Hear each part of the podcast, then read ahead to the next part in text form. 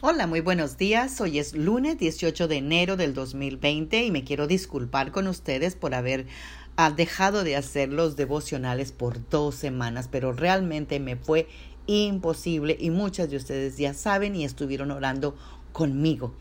Así que les doy gracias por haberme apoyado. Y aquí estoy nuevamente con los devocionales y hoy lo haremos del Salmo 37.5 que dice. Encomienda a Dios este año y confía en Él, y Él lo hará. Amadas guerreras de Dios, a fin de empezar este año como se debe, es importante empezar con cero amargura, cero resentimiento o falta de perdón, porque es imposible atravesar todo un año sin ser herida, ofendida o rechazada. Pero si continuamos permitiendo que eso nos afecte o lo llevamos para el año siguiente como este, arruinaremos el hermoso año que Dios tiene para nosotras. Así que yo aquí te dejo algo para que medites. No hay una familia perfecta.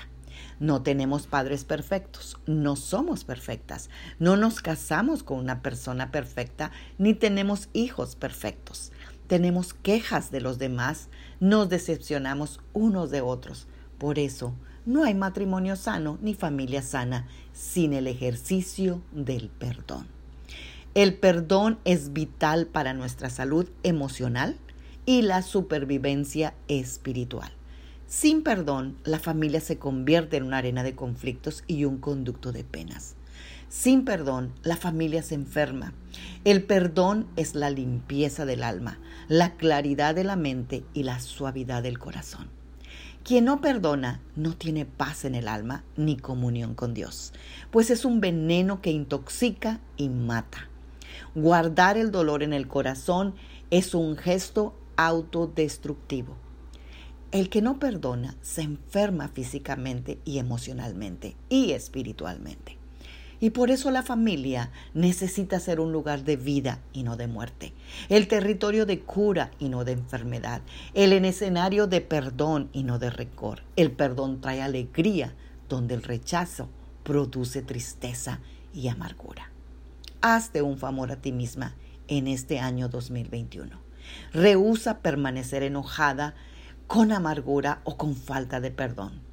Dios tiene grandes planes para ti y tu familia, pero sería una pena no poder disfrutarlos si no nos despojamos de lo que nos hicieron o nos pasó en el 2020.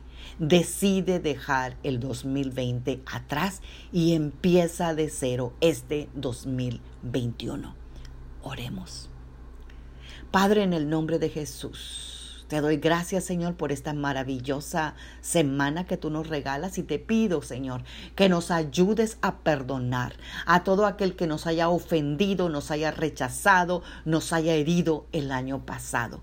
Y si yo fui la que ofendí, por favor, Señor, ayúdame a que me perdonen. Señor, ya entendí que no soy perfecta que no tengo una familia perfecta, no tengo un cónyuge perfecto. Nadie somos perfectos. Necesitamos tolerarnos unos a otros. Señor, y tú nos has regalado el arma para eso que es el perdón. Señor, yo he entendido, Padre, que necesito perdonar y olvidar todo lo que me hicieron en el 2020. Así que, Señor, ayúdame a ser más tolerante conmigo misma y con los demás. Amén. Tengan un bendecido lunes, una hermosa semana y arranque el 2021 con cero amargura, cero eh, herida, cero rechazo y ten un año maravilloso. Magda Roque.